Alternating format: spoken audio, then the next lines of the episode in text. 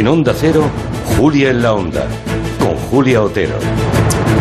Pues esta mañana la ONG Oxfam Intermón ha publicado su informe anual sobre las empresas del IBEX, un estudio que analiza el comportamiento ético y social de las grandes empresas en nuestro país y llegan a un moderado optimismo porque parece que este año, según la ONG, la crisis sanitaria ha provocado un ligero cambio en la respuesta del gran tejido empresarial español.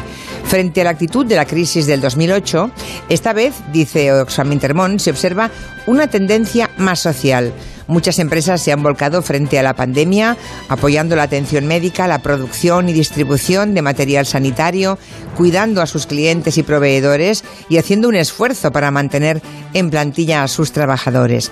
Aunque las viejas costumbres tampoco han desaparecido del todo, ¿eh? hay que ser eh, honestos, porque por ejemplo ACS y Ferrovial repartieron millones de euros en dividendos mientras sus trabajadores estaban en ERTE.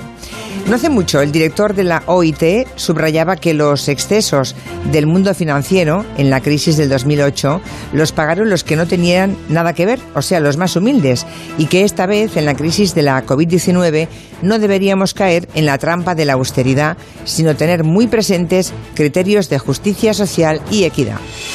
Así que vamos a reflexionar en torno a este asunto, el de una economía más humanista que piense en seres humanos y busque, ante los nuevos desafíos actuales, recetas que no sean las de siempre.